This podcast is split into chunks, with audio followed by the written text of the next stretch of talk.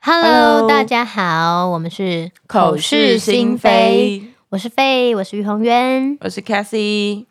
哦，我们这一集要来讨论如何面对性骚扰。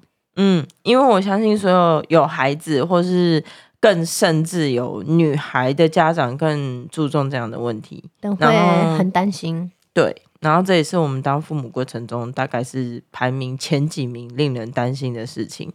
那面对性骚扰要怎么处理？怎么面对？我们今天来讨论这个话题吧。而且其实我觉得，我们身为女性或多或少在人生中都会遇到这样的问题，不管是职场啊、生活中啊、我们学生时代啊，其实你知道，我就是一如既往的。后知后觉的那一型吗？可是因为你是一个漂亮的女孩，所以你应该比较有可能面对到这种事情，对吧？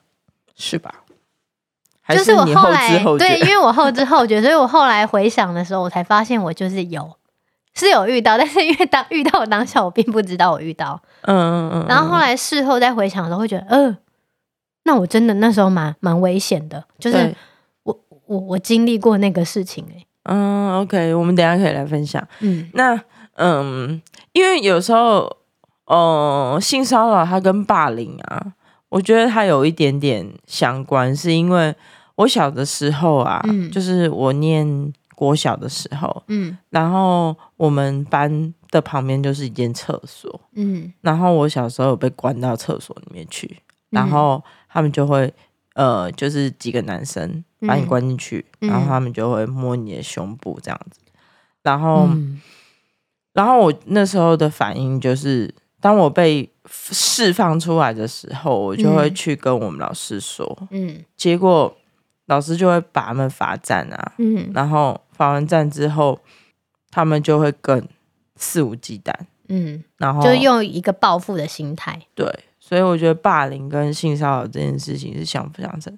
然后那时候其实不太懂这个到底叫做什么，嗯，所以我也没有跟我爸妈讲，嗯，然后嗯，就经过了一段的时间，我就毕业了，所以就离开了那些人。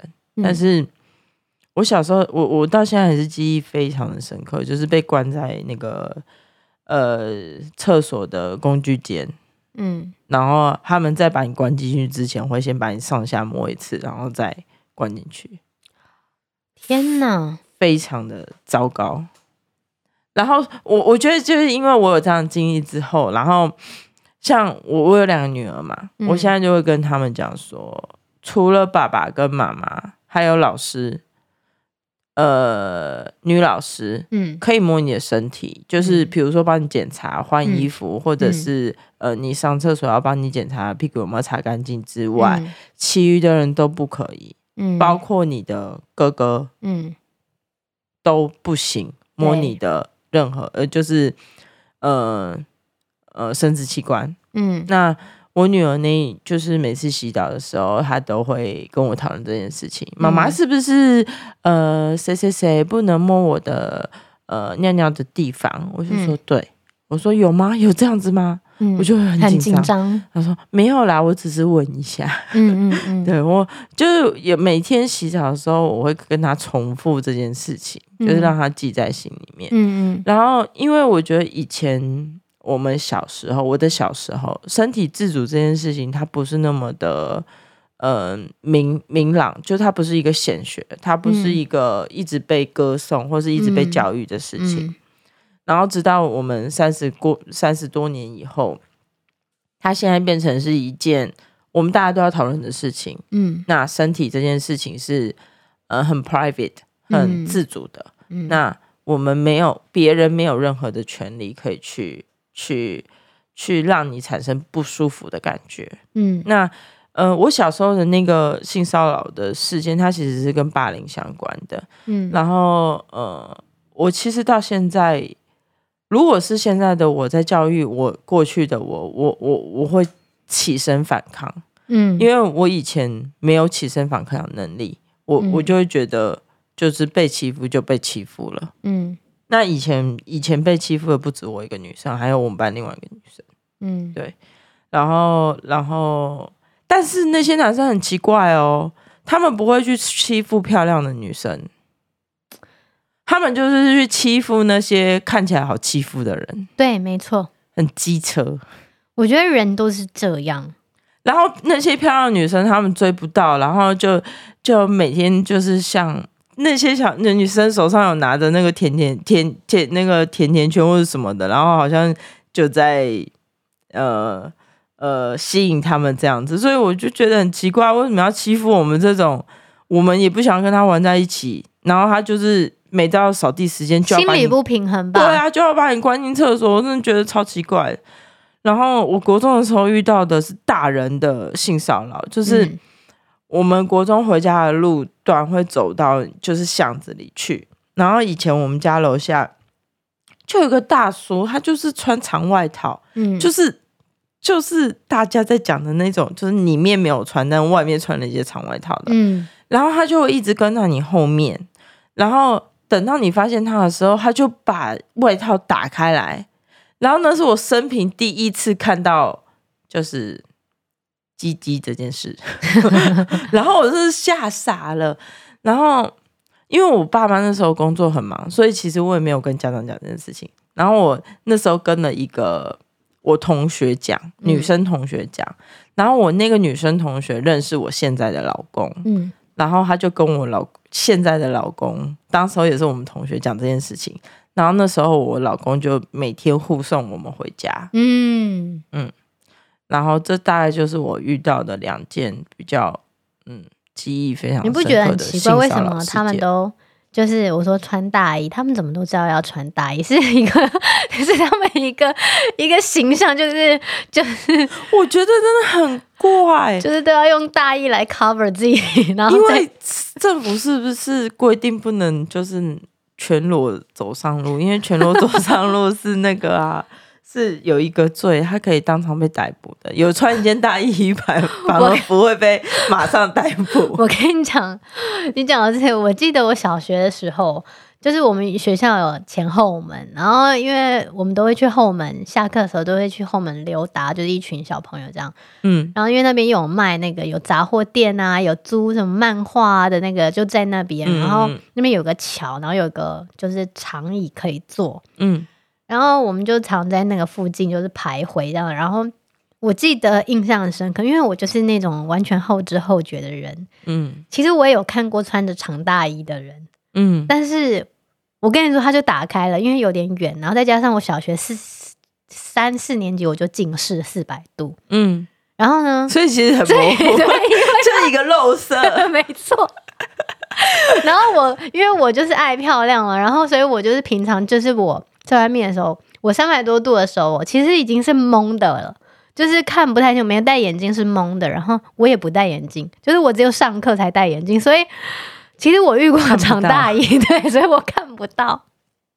我我我们家那长大衣我真的，所以我非常冷静的，然后就这样子想说他在干嘛，就我因为我不知道他在干嘛，所以我就这样上下这样看了之后，然后就掉头就走了。所以他想说，哎、欸，我根本没吓到人。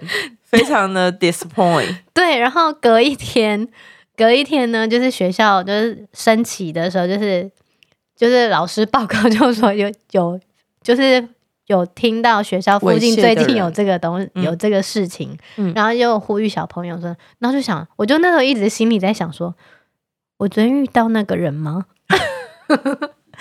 但其实你也不太确定，因为你根本没看到什么，对，因为你根本看不到，对，然后。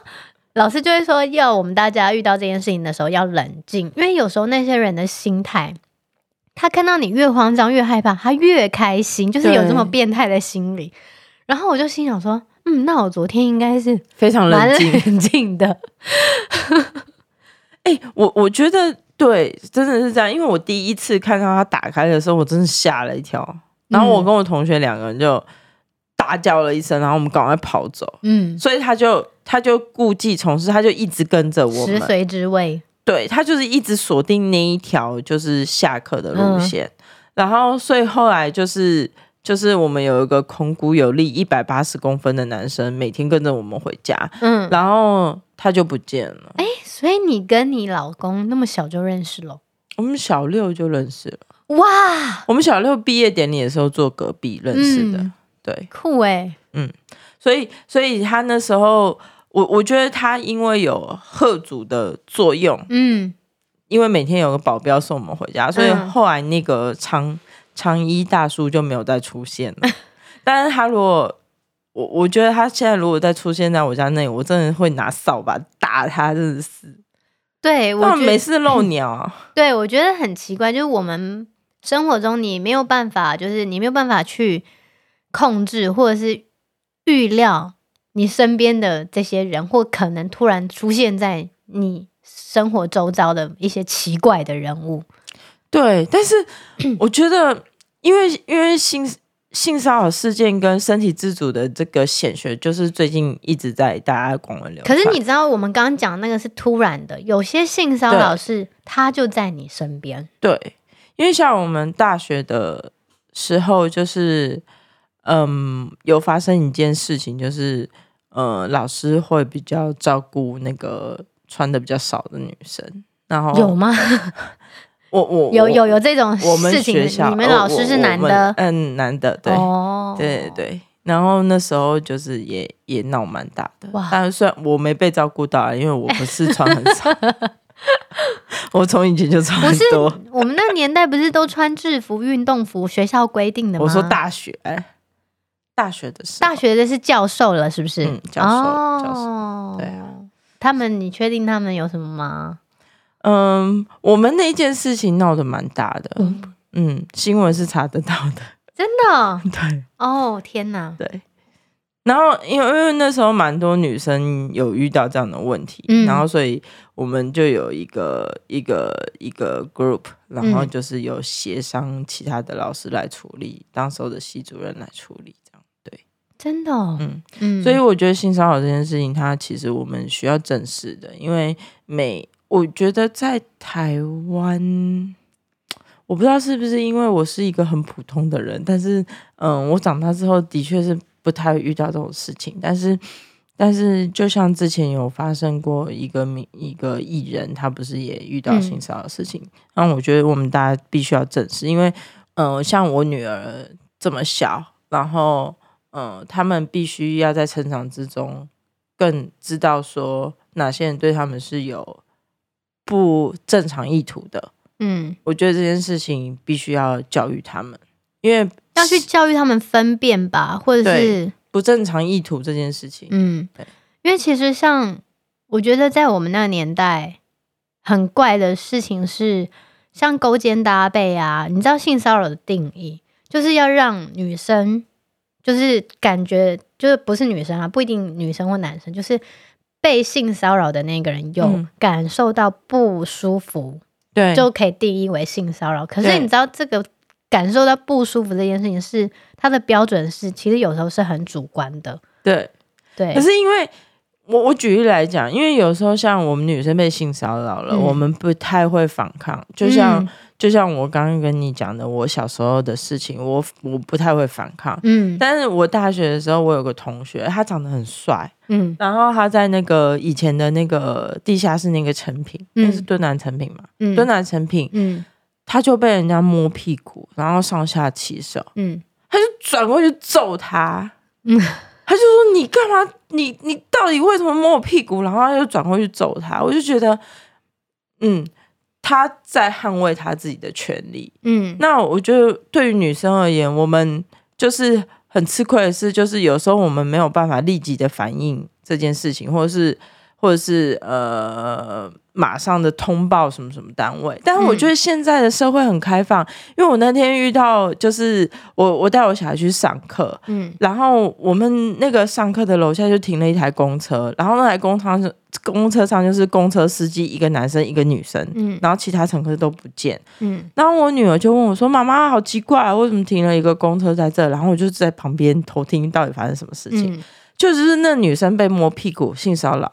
然后那台公车司机的司机就停路边，然后把其他乘客都送下去之后，把那个人留在车上，嗯，把那个摸屁股的人留在车上，然后公车司机协助通报警察，嗯，我觉得这非常的好。所以那个人也没有逃跑，意图逃跑或什么的？他有解释哦，就是做笔录的时候他有解释，因为因为其实警察在做笔录跟那个时候就就直接在那个骑楼，嗯、然后我刚好离我们母子不太远，然后我就在偷听，就是什么事情，然后然后就是那个女生说她就是一直被摸屁股，就是裙子。嗯，下面然后才发现说是这个，然后那个那个公车司机就说我们可以调监视器画面，然后那个男生就一直解释说、嗯、哦他没有什么什么的，然后后来就全部都去警察局。嗯、我觉得像在大众运输上面很容易发生，嗯、然后像我记得我高中是通车，有时候会坐火车嗯上学，然后我也是后知后觉的。才知道，因为我我那时候当下会有点没有办法辨识，说是因为列车上的人都就是因为真的很多人，嗯，然后是因为都没有位置，以至于那么靠近，所以我会觉得我我我都是面对椅子嘛，所以我的、嗯、我的背啊，我的屁股，我的后侧是跟那个人靠得很近，嗯，然后其实我当下是不敢啦，不敢翻过去，因为我觉得翻过去就是。我不知道怎么面对那件事情，但是其实当下我只是一直告诉我自己，我我是说服我自己说，我可能是因为太太挤了，就是因为大家都站得太靠近，然后以至于我就觉得我屁股那边一直就是怪怪的，就是一直就是被磨蹭到这样子，然后我就觉得很不舒服，就是有一点不舒服，嗯、可是我又不能确定我那样算不算是被性骚扰，因为的确是真的蛮多人的，嗯、然后我。侧就是我透过那个列车的镜子的反射看他，又很脸又很镇定，然后又很感觉是一个很蛮正常的人，所以我我记得我在那个列车上就一直说服自己啊，对，我在那个列车上，我就一直觉得应该不会吧，可是就感觉就是就是时而时不时的，就是被磨蹭这样，然后我就想说，因为也没有更多就是什么其他就是很明显的那个，嗯、所以。你知道，就是女生在遇到这个事情的时候，对，有时候我们我们小时候就会试图说服自己说，哦，应该不是，呃，应该不是，对，应该不是吧。可是，可是我我其实百分之八十其实都是，其实都是性骚扰事件。嗯，对。然后，嗯、呃。我刚才想到一个，就是说校服啊，嗯、就是裙子这件事情啊，真的需要解放。不过我现在知道很多高国高中都解放了，就是女生不一定要穿校裙这件事情。嗯，因为我觉得裙子就是很容易，可是也可以穿运动裤啊，学校也会提供运动服，不是吗？现在是可以，以前不行嘛？以前就是穿裙子只能穿裙子，穿裤子只能穿裤子。对，现在已经解禁啦。现在就是你想穿裤子、穿裙子都可以，这样。对对对。那我觉得校裙这件事情真的是一个 不是不太 OK。所以你是国中的时候遇到六鸟侠？对，我国中的时候遇到六鸟侠。那你那时候应该已已经有一点就是，所以我看到啦。然后你就叫了而已，没有打他，没有追上去打他，没有，哪知道怎么反应？所以后来我我我们才跟，就是我也不敢跟爸妈讲啊。然后就是跟就是跟我一起遇到六鸟侠那个同学，嗯，他跟我。也现在的先生是一起坐火车回家的，然后他就跟我，哎、欸，你先生根本就是从你小时候就已经出现在你身边，在 做你的那个保护你的那个人啦。算算算，然后他他就在坐火车的路上跟我跟我现在先生讲这件事情，然后后来每天我我先生那时候就送我们回家。天哪，你现在很。整个就是在你的人生中的时候，我不爱他、哦。我知道，我是说，在你不是你不是说很多那个吗？很多戏剧有没有？对，都会就是莫名的回溯到，其实根本男女主角小时候就是都有曾经怎么样发生、就是。我们差不多就是这样。对呀、啊，太浪漫了吧？根本就是故事情节，命定的恋人嘛？算呢、欸，我觉得我们要拉回来性骚扰好吗？对，啊、对，就是。因为，因为我觉得现在的小孩，我们必须要告诉他说，呃，哪一些事情是可以做，哪一些事情是不能做，因为要不然他们会像我们小时候一样，就是遇到这种事情，他不会反抗，而且他也不会出来为自己说话。除了为自己发声，他也要有一个警觉性，说就对这件事情的判断，怎么样是性骚扰？就像我，因为我就是那种很傻，然后也不太确定，处处在一个不太确定，所以。因为我觉得以我当时的个性，其实如果我确定我是可以，我是会说的，只是说我当下是对于这件事情的判断，我有一点拿捏不定，因为你知道，常常我后来才知道，常常很多那些做这些事情的人，他们真的都看起来就跟平常人一样。嗯，没错。然后，嗯、呃，我觉得现在教育也很棒的是，他们把身体自主中。这种东西从幼稚园就开始落实，嗯，像我小孩他们学校是这样子，就是他们运动课完之后要换衣服，嗯，他们就会叫他们拿衣服排队到厕所，嗯，去换。那以前我们的小时候，如我只现在目前只记得国小的时候，嗯，国小我们只要体育课结束之后换衣服在教室换的啊。嗯，大家就是脱了，然后就再穿了，然后就是收进书包里去。嗯嗯嗯、可是他们现在不一样了，他们现在就是老师说，大家都要去厕所排队，去厕所里面换衣服，男女有别，然后大家要懂得保护自己的隐私，对身体的隐私。没错，而且他不只是。女生进厕所换，他们班的男生也是进厕所换的。嗯、我觉得这点非常好。应该啊。对对对对。嗯、然后就是那一天，那个我们在公车事件，然后我小孩就问我说：“妈妈，那个他们怎么了？”嗯、我就跟他们讲说：“你们不能随意的去摸别人的身体，因为每个人的身体都是他自己的。”那除非我我跟你真的很好，然后我们说抱抱，我们可以抱抱。嗯，嗯，那你有突然没事去抱一个人的话，那你这样子就是不尊重其他的人。嗯，然后所以那一天刚好那个公车的事件，我就在那边解释，跟他们解释说发生了什么事，然后现在警察伯伯要把他们带去哪里，然后呃那个人可能会怎么样怎么样，然后我们就在那边讲，顺便教育这件事情。嗯，然后。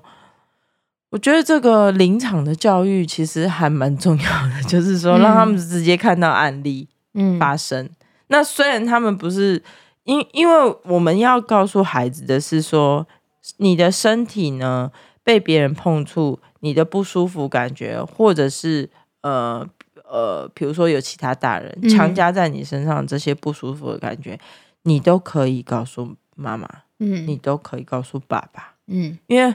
小孩子如果跟我们有一个距离在的话，这些事情他可能就避而不谈。嗯，他可能会觉得说啊，你可能会骂我，或者是嗯，我不想要你生气。嗯，然后而且打个岔，你我不知道你你我们这个年代，就是小时候有没有，比如说你身边周遭有一些女生，就是比较喜欢穿短裙的。嗯。像我自己，就是我身边就是有一些人会穿短裙，然后的学姐啊什么的，然后他们可能遇到类似像这样的问题，就是有一些长辈就会说啊，你活该，谁叫你喜欢穿那样？对，我觉得这个也是一个很很不好、很不好的教育的方式。对，穿短裙是我的自由，怎么可以反过来去说是你的行为不检点，或者是你的穿着引起别人有？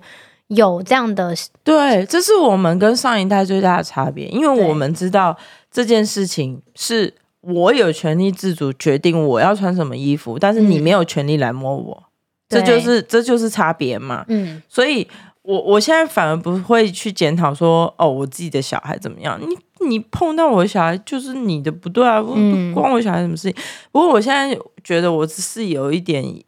太紧张的，妈妈，因为像我女儿现在穿裙子，我是不会让她只穿裙子跟内裤的，嗯、我就是还是会加安全裤。我是我一直都是哎、欸，我一直都是这样。然后变成我们家女儿那天有一天穿比较长的裙子，就七分裙，说妈妈，我我没有穿裤子、欸，嗯，然后我就说哦，对，那我我赶快去找一件裤子给你穿。对对，但其实因为我那时候想说啊，七分裙已经够长了，而且我们没有什么跑跳的行程。我想说那么热就不给她穿，就她就突然说：“妈妈，我没有穿裤子。”我就说：“啊，好，我找马上去找短裤给你穿。”嗯，对啊，就变对啊太过于紧张的妈妈。其实不会，这不不会太过于，我觉得这刚刚好。真的吗？我真的觉得我太紧张了，不会吗？就是我觉得穿安全裤是必要的啊，因为就像我们大人也是，有时候穿裙子也是需要穿安全裤啊。嗯，不知道可能就是自己会觉得比较 OK。我是。本来就这样啦，我从他，我从他很小开始第一次穿裙子，我就是有，我发现你们家也都会穿安全裤，对对对，我家的也是。一方面是因为小朋友，你知道动来动去，又动作不是那么那么的优雅，对 对对。因为我觉得安全裤真的很必要。对，我觉得小朋友可能也是要教他认知吧。然后，其实我身边是有一个 一对家长，他们是呃，他们也是女儿，然后他们说他们爸爸没有帮小孩子洗过澡，嗯，原因是因为他觉得男女有别，嗯。可是你看，像针对这个，我都我都是跟我先生说，我说你如果可以帮他洗澡的话，我说你就应该就是趁这个这几年，因为说真的，女女儿到了，我老公最近也在跟我讨论这个问题，是因为他觉得女儿五岁了，他不能再帮他一起，他不能再跟他们一起洗澡，渐渐的不太，嗯，可是像我们全家去泡汤的时候，我们全家人都在同一个汤里面啊。对，可是渐渐的，可能再长大一些，就会那个。我都跟我我先生讲说，你要珍惜哦，你要珍惜你现在还能跟小孩子一起洗澡共浴，我们大家可以一起泡澡啊的那种感觉，嗯、真的要珍惜。对，因为他越大的时候，就会，嗯嗯，越来越多问题。的确是需要，没有啦，就的确是需要，就是分开分开了，对啊。因为像我们家双胞胎也是从小一起洗澡的啊，嗯，然后现在他们就是虽然会一起，已经不会在同一个澡盆了，嗯，因为然后以前小的时候，我们家妹妹还会直接去拉她哥哥的尿尿。其实我觉得现在的小孩因为比较早熟，所以真的需要提早对于这个性啊跟身体的不同的东西要告诉他们，嗯、对。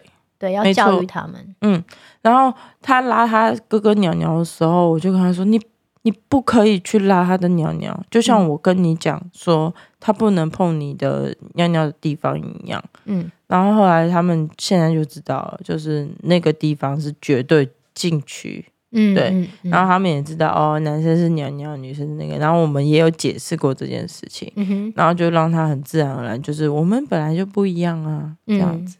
嗯就像妈妈长大之后会有胸部，可是爸爸长大之后没有胸部。虽然我老公胖胖的也有胸部，不是那个六块肌，不是胸肌，不是胸肌，是胸突。胸什么？很好笑。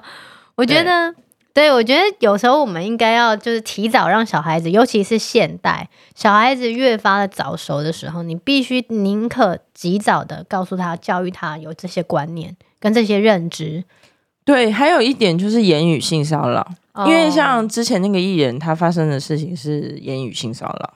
嗯、那我觉得言语性骚扰这件事情，我真的就是我们要不断的在他们不不同的成长历程中，给他们一些正确的观念。可是你知道，台湾的综艺就是很常会讲一些黄色笑话，或是那种的幽黄色幽默。像这个就很难，啊、说真的很难去拿捏耶，就是很难界定。可是我觉得不要针对人，就是针对特定对象。嗯，因为像五月天也很爱讲黄色笑话，哦、但是他们的例子他不会只直直射同一个人，他就是讲一个广泛的事情。OK，但他如果是一个广泛的事情的黄色笑话，那我觉得。就无伤大雅。可是他如果是你针对一个女生讲这件黄色，这种讲这个黄色笑话，嗯，那他可能就有一点在模糊边界，嗯，对啊，就看那个接受度，嗯，对啊。所以性骚扰还牵涉到被性骚扰那个人的接受度。对，其实我说真的，我人生中可能就那几次，就我我我。有知觉的后知后觉的那几次的性，就是感觉性骚扰。还有就是我小时候啊，我记得我很很小的时候，小学吧，因为我太急着要去呃，就是我堂堂妹家玩，然后因为我我都只能出去一个小时，嗯嗯嗯，然后我妈就是不不准我迟到一分钟，反正一分钟就打一下这样，嗯，然后所以我就很珍惜那出去玩的时间，然后经过转弯，经过一个小货车。他就把我叫下来，说：“哎、欸，妹妹，你……他说他要去哪里哪里？他有一张纸哦，然后上面说要哪里哪里。然后他说问我在哪，怎么去？嗯、然后我就跟他讲说：哦，那你就这样子走走走，就是怎么左转右转这样走。然后我说就会到了。然后就弄了我很久，就是一直说他不知道还是不知道。我就想说，为什么很烦，一直要就是要重复这么多次这样子？嗯、没有，他坐在车子里，嗯，他坐在驾驶座那边，嗯，然后我是在透过那窗户，然后跟他讲讲说怎么去。然后他实在太烦，而且他一直速度就跟我讲说，那你可以，你还是你载我去，你你跟我一起去好了，嗯，对，他就说一直说你跟我一起去好了。然后我就说。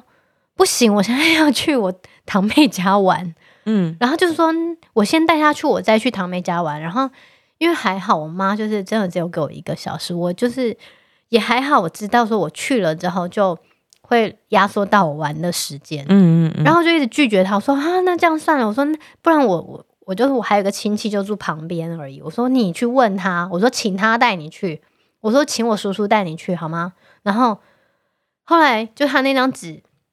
那张纸的下面，就是我后来才发现它没有拉拉链，就它有一个东西是凸出来的。然后，Oh my God！但重点是因为那个时候我很小，我并不知道那是什么。嗯，就是我我不太知道那个是什么。你也遇到六鸟侠？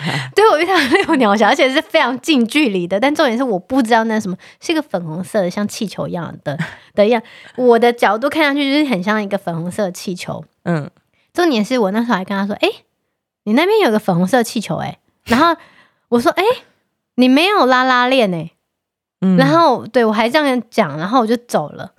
然后这神经太大，不是，重点是我就是有开始觉得有点怪的时候，我就回到就是去我堂妹家的时候，我跟我我堂弟说了这件事情，他说怎么那么久才来？然后说不是我刚刚因为我刚刚遇到有人问我路，然后他就一直讲都听不懂，然后后来就我就跟我堂弟叙述了说我看到了什么东西，我堂弟就。说你是白痴吗？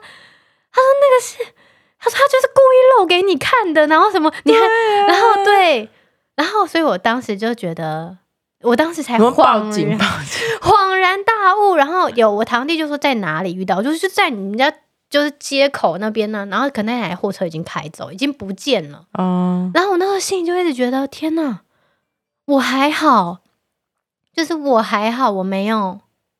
带他去，你知道吗？对啊，好险。对，然后后来我其实我长大的时候，我有跟我身边的人讲到我遇到这个事情，就是、嗯、我觉得我是一个非常后知后觉，然后又傻人有傻福的一个 一个人。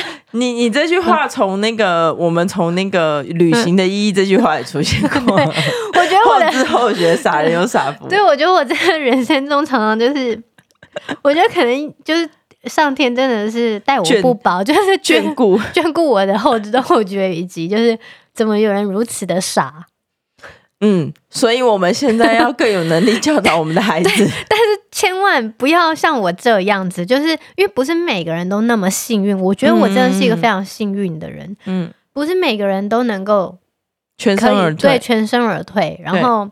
对，所以我觉得，不过我觉得你，你我是一个没有警觉性的人。关键就是说，你刚刚有跟他讲说，你叔叔家在附近啊。对，我觉得那句话是你保护了自己的关键。对，嗯，但是我是一个没有意识，就是讲，只是因为我太想去玩。对，然后所以我觉得，你知道，这个像这种性骚扰事件是层出不穷，不管在大城市还是乡下。嗯，我觉得乡下是更。更可能发生这种事情而不被人知。嗯嗯嗯嗯，对，因为偏乡的小孩，他们可能第一个，他们对于这方面的知识是缺乏。嗯嗯嗯。第二个是他们没有发声的管道，也不知道该如何寻求帮忙。嗯，对。你让我想到一个人，他最近在做的事情，我一直觉得我很佩服他，就是隋唐。嗯，他一直他到偏乡偏乡去念那个故事嘛。就是身体自主的这件事情，嗯。嗯、对。我我们确实是需要有更多的资源进入到这些地方，然后然后借由说故事的方式让他们知道。对啊，嗯、因为我觉得我们也需要有一些就是社会的力量，力量跟社会的管道是可以。广为大家知道，不管是城市还是偏乡的小孩，都能够有知道这个管道，嗯，然后能够接触到这些管道，嗯，就当他们需要帮助的时候，因为其实像我就是在一个乡下的地方，嗯，其实有非常多，我记得我的小时候是非常多类似像这样子的人，不管是西墙立交啊，或者是一些奇怪的老杯、嗯、老杯杯，对，老杯杯，老杯杯，对，所以就也是啊，像以前我记得我很，我国高中开始偶尔会来台北的时候，西门町。以前很乱，哦、对不对？援交，对啊。我前几天才听那个 KK 秀，那个白灵国他们在访问那个李律，然后就在讲那个以前西门町的时候，嗯嗯、有很多那个援交的事情，嗯、然后那个时候的援交都是十八岁或者是十八岁以下的小朋友，对对啊，嗯。我觉得很多这些东西，就是从小我们必须要给小孩有一个一定的认知，我觉得要用教育下下向下扎根才行。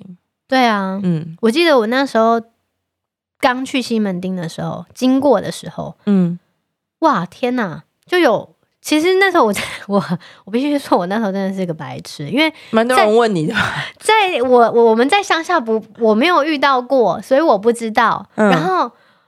我就走在那个路上，他们就有老杯，就是我只知道他很臭，然后因为他们在抽烟还是干嘛，就就坐在路边，然后就说：“哎，多少钱呐？”我就想说什么东西多少钱呐？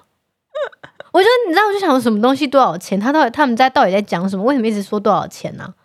然后还说：“妹妹多少钱呢？”这样子哦，你知道就是嗯，我我是东区人呐，所以，所以我小的时候很少去西门。我是那时候还好，就是那些。有有人有朋友，嗯，告诉我，原哦，原来他们在问的是什么意思？对，我真的是觉得，嗯，你知道这，这其实是一种性骚扰，这就是一个性骚扰啊。对啊，只是现在应该比较没有这样的情况。嗯嗯嗯嗯，有呃没有啦？我那个前阵子才去西门町，现在比较好，是不是？很好。所以那天就是我有一个身边有一个朋友呢，他在那个。西门町的红楼，他们有在那边做表演，儿童剧团，然后他就说叫我带小孩子一起去看。其实我就是我没有去，其实因为就是我对西门町的印象并不是那么好，嗯、而且我我那时候就问他，哎、欸，西门町还是像以前那样子吗？因为我已经非常非常久没有去到那个地方，嗯嗯，对，嗯，但是因为我记得我那个印象就蛮差的，然后。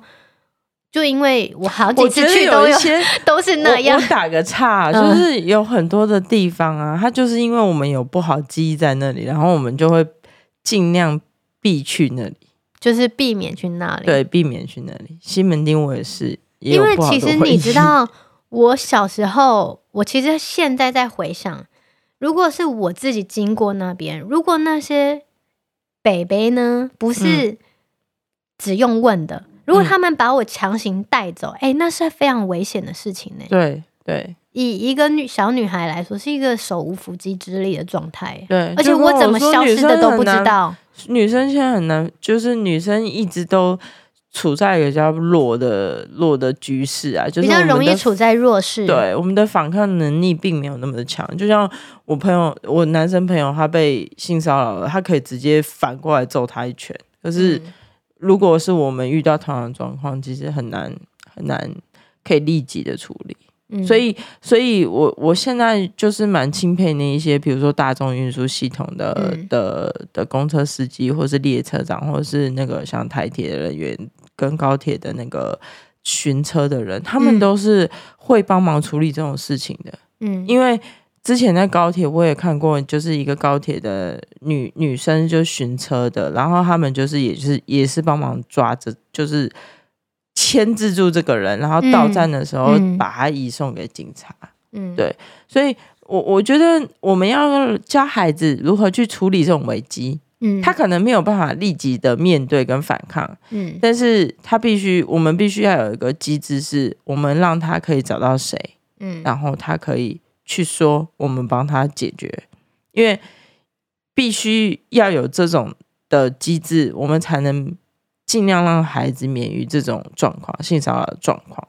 而且性骚扰跟性侵啊，这些人，嗯，他们是可能被抓进去之后，我说被惩罚、法律惩罚的时候，他们还会再出来，然后对他们说，他们再度犯案的机。几率是非常高的，所以我就觉得这个社会其实充满着就是相关的危机，你知道吗？我们不得不 把自己的孩子教育好，不管是男生女生，因为男生其实也会练跆拳道啊，男生是不是也会遇到？也是会啊，嗯。我那个大学同学就被就遇到了，他真的长得蛮帅的，就是他后来去当警察。其实我跟你讲，不是帅跟不是帅跟美的问题，不是外表的问题，是有时候我觉得他们这些人就是挑那种你落单，或者是你可能看起来斯文，或者是你就是你知道他们，我觉得这些人都会有一种心态，就是欺善怕恶。嗯嗯嗯嗯嗯嗯。然后有一些人的心态是。就像我小时候就遇到那个，我可能非常冷静就走掉了。对，但是他们可能就是，我觉得他们本身就是心里有一点变态吧，就是对于看到别人就是的一些反应，他们会觉得特别有趣，特别痛苦啊，惊吓啊。对对，所以我就觉得太可怕。我每次我我像我现在自己有小孩，我就想到我自己的后知后觉，所以我都会很就是常常告诉我女儿说，你要。有警觉性，你要懂得保护自己。嗯，是因为我自己觉得我就是一个 太不懂得保护自己的人，然后我是一个非常侥幸又幸运的人。嗯，对。然后我就会告诉我女儿说：“天哪，你不能像妈妈一样，对不对？然后你你你要聪明，你要去。但是其实这个界限很难去很难去教导他们怎么去 sense 到说哦，这是需要警觉的事情。对，对啊，对对对对。”我们那个呃，我最近为什么讨论性骚扰这件事情，是因为我买了一绘本叫《秘密派对》。秘密派对，对。嗯、然后呃，我也就是推荐给大家看。那如果家里有小女生、小男生的，嗯，那也不妨看看《秘密派对》。嗯。然后希望可以借由绘本，然后我们可以让孩子了解一些对自己身体自主跟性骚扰这些事情。嗯，那我们今天这一集节目就到这样喽，嗯、谢谢大家。好，谢谢，拜拜。拜拜，请大家帮我们订阅、分享，加上五星好评哦，谢谢。